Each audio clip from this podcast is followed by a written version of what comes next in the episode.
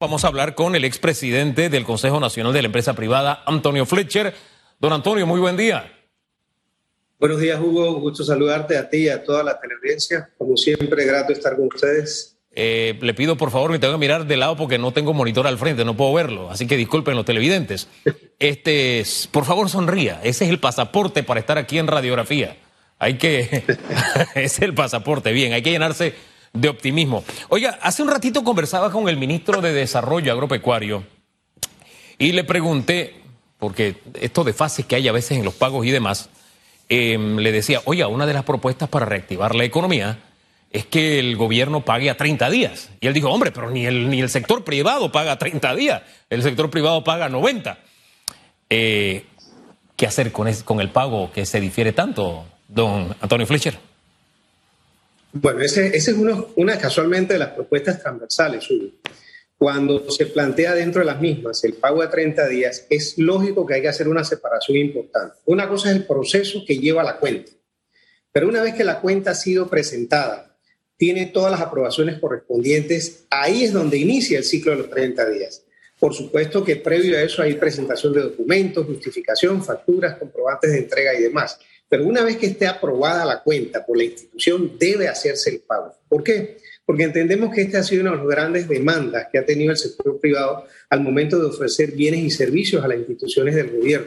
Y lógico que se ha tomado mucho más tiempo que eso. Nosotros entendemos que hay burocracia interna y que hay procedimientos que cumplir y la ley así lo establece. Pero una vez que todas las aprobaciones están, debe tener la capacidad la institución, con la tecnología que hay hoy disponible en cada una de las instituciones del Estado, tener la capacidad de poder pagarle a sus proveedores, porque recuerden que al final es flujo de caja lo que predomina en estos momentos. La mayor parte de las empresas han sido altamente afectadas por la no venta o bien el intercambio de bienes y servicios en un mercado que estaba muy afectado por la pandemia.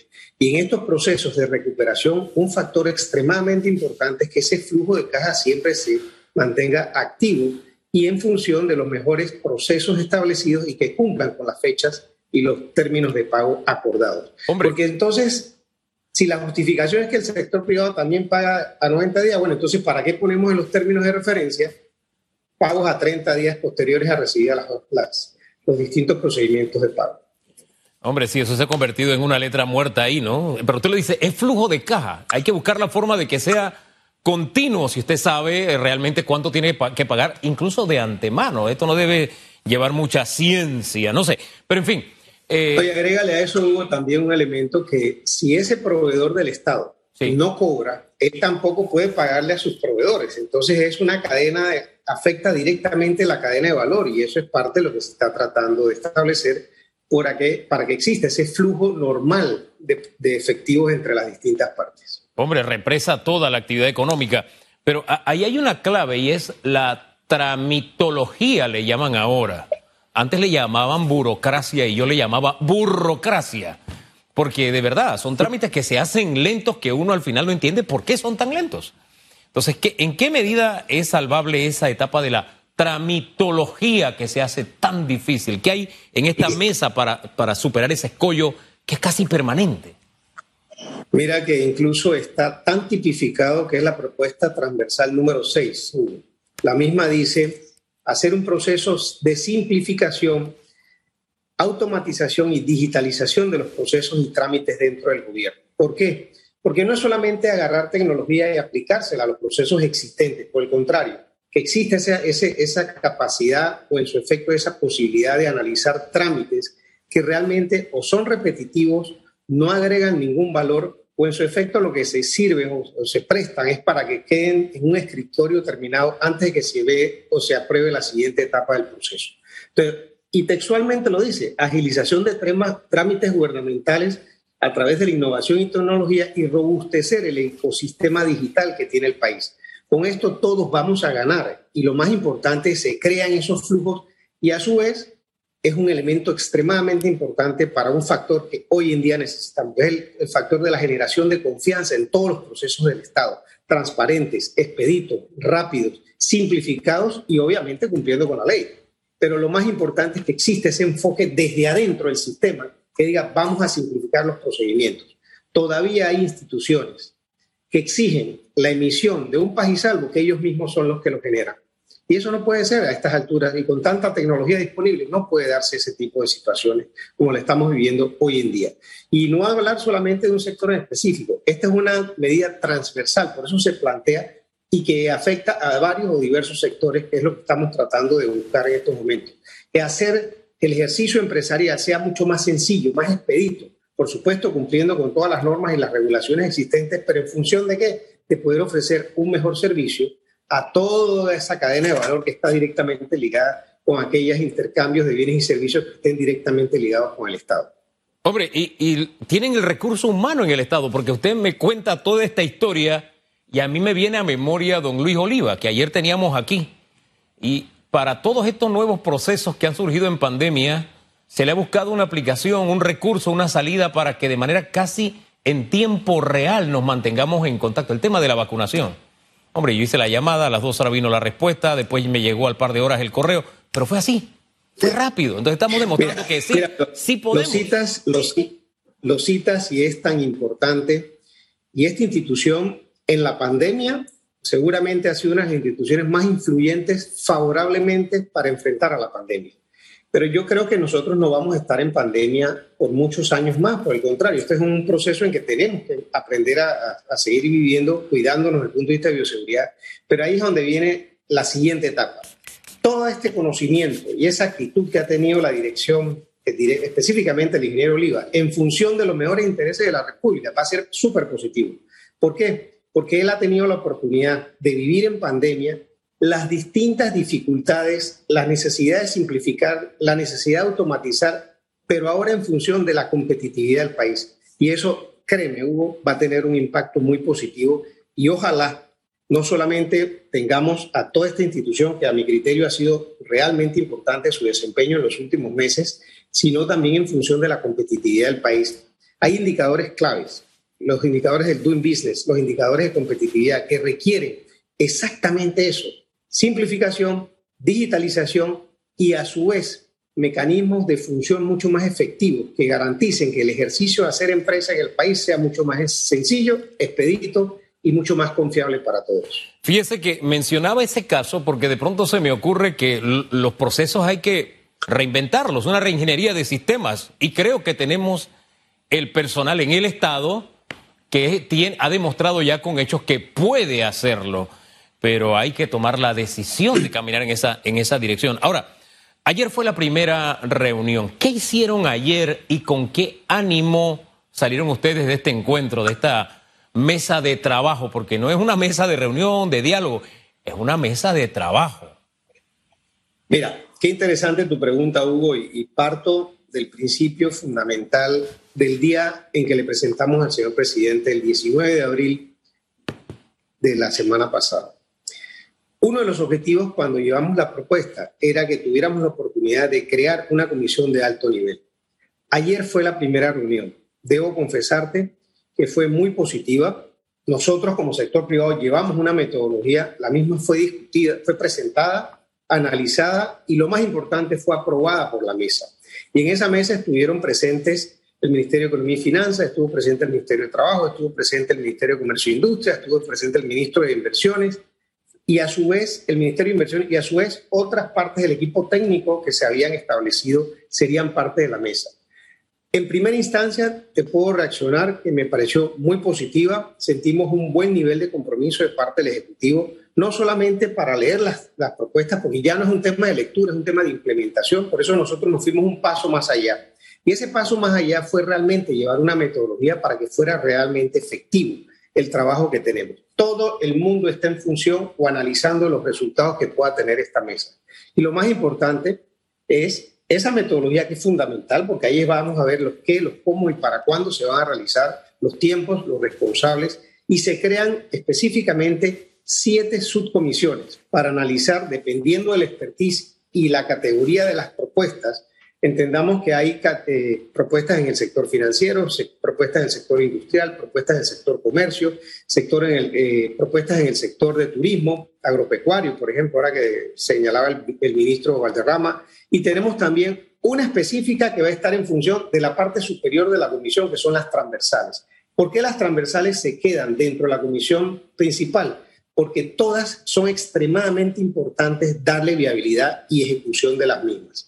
Por supuesto, eh, va a haber líderes de parte del sector público, líderes de parte del sector privado. Lo demostramos ayer, estuvimos los, estuvieron los seis presidentes de gremio de sectores que son realmente importantes en materia de la recuperación económica. Estuvo el Sindicato Industriales, la Cámara de Comercio, estuvo la PEDE, estuvo la CAPAC, estuvo también eh, participación del presidente de la Lastra, que representa el sector marítimo y portuario, y por supuesto, todos en conjunto tratamos y discutimos de una manera muy efectiva el cómo vamos a operar. Recordemos que la comisión debe tener una estructura organizacional para poder funcionar. Está la parte estratégica, la parte funcional y la parte operativa. La parte estratégica es la mesa. Es la mesa porque es una mesa de alto nivel, está en presencia de los ministros y los presidentes de gremio y a su vez a nivel funcional involucran a los ministerios y sus equipos técnicos para poder agarrar cada una de las propuestas analizarlas, plantearlas cuáles son sus necesidades o en su efecto los recursos financieros, administrativos y jurídicos que tienen. Y quiero aprovechar esto porque en los últimos días, como ha sido noticia desde el lanzamiento de las propuestas, ha existido alguna confusión en materia de que el sector privado estaba pidiéndole al Ejecutivo 4 mil millones de dólares. No, no hay nada más equivocado que eso. La sumatoria de las propuestas sectoriales que hizo el sector privado el día 19 suman su valoración aproximadamente 4.337 millones de dólares. Esos 4.337 millones de dólares, más del 70%, Hugo, viene de inversión del sector privado. Y esa valoración es una combinación al final de este proceso que lleva inversión del sector privado, participación del sector bancario, porque va a haber financiamientos del sector bancario a estos proyectos. Por supuesto que hay algo de inversión pública porque hay algunas obras que son del Estado y a su vez unos fondos vía fideicomiso o cualquier otro esquema de aval que permita que estas propuestas puedan viabilizarse. Pero el 70% de estas propuestas vienen financiadas por el sector privado. Y eso es lo más importante de este proceso, que no estamos levantando la mano y pidiéndole al Ejecutivo que nos dé dinero simplemente para hacer los proyectos. No, por el contrario, queremos que su participación sea para que sea realmente efectivo ese rol de facilitador en este proceso de inversión. Y si te vas a través de las distintas eh, iniciativas o propuestas así lo demuestran. Nosotros no estamos pidiéndole plata regalada al Estado, por el contrario, sabemos la condición difícil que hoy en día enfrenta el flujo de caja del Estado y sería irresponsable de nuestra parte decir, denos dinero para poder nosotros operar. Por el contrario, déjenos trabajar, viabilicemos el proceso, busquemos la forma de que las cosas sean expeditas. Y por eso es lo importante de esta comisión, que se convierta en, ese, en esa organización superior que permita analizar y viabilizar de manera efectiva todas y cada una de las propuestas. Si al final el nombre del juego significa recuperar los empleos, recuperar la actividad económica, por supuesto que el rol del Estado debe ser fundamental, particularmente en materia de generar algunas iniciativas que van a ser requeridas para que estas iniciativas se puedan implementar. Y no solamente son iniciativas de recursos financieros, son iniciativas desde el punto de vista jurídico, desde el punto de vista legal, hay algunas modificaciones vía decreto, vía ley que hay que llevar al tapete. Por eso se plantea también una discusión profunda con la Asamblea Legislativa para que las iniciativas que vengan vengan en función de que todos estemos alineados en tratar de recuperar y salir de esta difícil situación económica en que el país se encuentra en estos momentos. Bueno, ese es un tema que al hablar de Asamblea Legislativa ah, hay que tener una buena comunicación, no solo con la Asamblea, sino hacia la población. Se lo digo porque hay un virus en la Asamblea, en un sector bastante fuerte eh, de populismo, donde, por ejemplo, se ve esta botellita de alcohol y dicen, bueno, vamos a coger ese alcohol que está ahí y vamos a repartirlo entre todos a partes iguales. Cuando nuestro sistema implica que tenemos que trabajar para llenar la botellita para que alcance más alcohol para todos. Esa lucha que algunos sectores están abanicando de quítenle a los que tienen para darle a los que no tienen, eso no funciona pero es una corriente que tiene fuerza en la Asamblea. Así que tiene que estar bien preparado para, para ese escenario. Porque el debate siempre ha sido la distribución de la riqueza. Claro. Pero yo te pregunto, Hugo, ¿qué riqueza podemos distribuir si no la generamos? Ahí está el detalle. Y el verdadero generador de riqueza es el sector privado. La riqueza no se genera a través del gobierno, la riqueza se genera a través del sector privado. Y hay un elemento económico que te lo sustenta. La formación bruta de capital privado es el 80%. la formación bruta del capital del sector público es apenas el 20%. Entonces, si nosotros pensamos que la distribución es equiparar o buscar equidad a través de una distribución uniforme, estamos equivocados, porque lo primero que hay que hacer, como tú lo señalas con un ejemplo muy sencillo, es llenar esa botella de alcohol. Si yo no tengo la botella de alcohol llena, es muy difícil que yo tenga la capacidad de distribuirla. Y este ha sido un planteamiento que hemos hecho no solamente en, una discusión interna del sector privado, sino también cuando nos, sentamos a, discutir con los trabajadores, porque los trabajadores han logrado entender que hay un elemento fundamental, hay que producir, hay que elevar los niveles de productividad. Si tú elevas los niveles de productividad y produces más desde el punto de vista de cualquier ejercicio empresarial, bienes o servicios, tienen la capacidad o la oportunidad de poder distribuirle hacia toda la cascada hacia abajo desde el punto de vista de beneficios. Pero tratar de encontrar equidad vía leyes, eso es muy difícil, porque eso ahuyenta la capital, ahuyenta la inversión, ahuyenta la posibilidad que eh, vengan nuevos ejercicios empresariales. ¿Por qué? Porque si por decreto tú me dices que yo cada dólar lo tengo que distribuir entre las 10 personas, eso no funciona así. La economía no funciona así. Entonces, ¿qué es lo que nosotros motivamos? Y lo señalas con mucha certeza, hay que tener una comunicación mucho más efectiva con la Asamblea. Te lo digo por conocimiento de causa, nosotros, la Junta Directiva del CONEP, se ha reunido dos veces con la presidencia de la Junta Directiva de la Asamblea y toda la, Junta Directiva y los jefes de bancada. Y el único mensaje consistente que hemos nosotros planteado es, señores, estamos en una situación compleja desde el punto de vista de situación económica del país nosotros en este momento necesitamos sentarnos para poder enfocarnos hacia tratar de establecer mejores mecanismos de producción y del ejercicio de la libre empresa. Pero si todos los días tenemos que abrir el periódico y ver noticias de proyectos que lo único que buscan es encontrar el mecanismo de una equidad falsa, proyectos con una orientación de distribución equivocada o simplemente populistas o que creen que benefician a la población porque una medida desarrollada dentro de la Asamblea va a garantizarle un mejor beneficio para la población. Solamente por el hecho de te quito a ti para darle a los demás, estamos en el camino equivocado. Ojalá ahora con las nuevas autoridades sigamos teniendo ese ciclo de discusión porque estos son temas permanentes, no son temas de una o dos reuniones, hay que estar consistentemente cerca de las iniciativas legislativas porque ellos tienen la potestad de plantearlas, pero también deben ser conscientes de que cualquier planteamiento que ejecute desde el punto de vista práctico de una legislación tienen que tener una ecuación de valor para medir el impacto de la misma. Y ojalá que vengan a beneficiar y no a perjudicar, porque lo más importante en estos ejercicios es dejen al sector privado trabajar. El libre ejercicio empresarial redunda en beneficios para todos. Nadie en el país genera más empleo que el sector privado. no van a encontrar más empleo en el sector público, es el sector privado donde lo van a encontrar. De ahí que cuando vienen iniciativas que hablan de generar empleos, ¿verdad? Y que suenan así como bien fantasiosas, ¿no? Que uno dice que, wow, por ahí es el asunto porque suena bonito. Eh, uno tiene que fijarse de quién viene el mensaje. De pronto es una fuente que sí puede ser muy creativa, pero no ha generado un solo empleo en su vida. Entonces uno dice, pero, pero, pero, no, vamos a ensayar ahora. Si quiero generar empleo, tengo que consultar y hablar con quienes tienen la experiencia generando empleo. Ahora bien, me decía hace un rato que ya la, la reunión de ayer fue la etapa organizacional, cómo van a funcionar. Eh, siete subcomisiones. ¿Cuáles son las primeras tareas que van a enfrentar? Le doy dos minutos para esta respuesta, porque lo que se quiere es precisamente eso, generación de empleo. Ok, importante lo que dices, Hugo, porque el próximo viernes, es decir, mañana, tenemos que entregar los nombres de los líderes y participantes en cada una de las submesas. Recordemos que va a haber una mesa industrial, turística, construcción, etcétera, dependiendo de los tres de, de los pilares que hemos identificado. Esos nombres van a tener la oportunidad de agarrar propuesta por propuesta, analizarla en función de cómo hacer para que la implementación sea más efectiva. Y ese análisis sí es un análisis más técnico, donde va a tener que plantearse, como te mencioné con anterioridad, qué recursos necesitamos para poder implementarla. Y ojo, no son recursos económicos, es recursos jurídicos, administrativos y de implementación. Y vamos a tratar de agarrar sector por sector aquellas que de acuerdo a la valoración y el ejercicio de evaluación multidimensional que se realizaron para poder hacer las sustantivas, se puedan implementar en el menor plazo posible.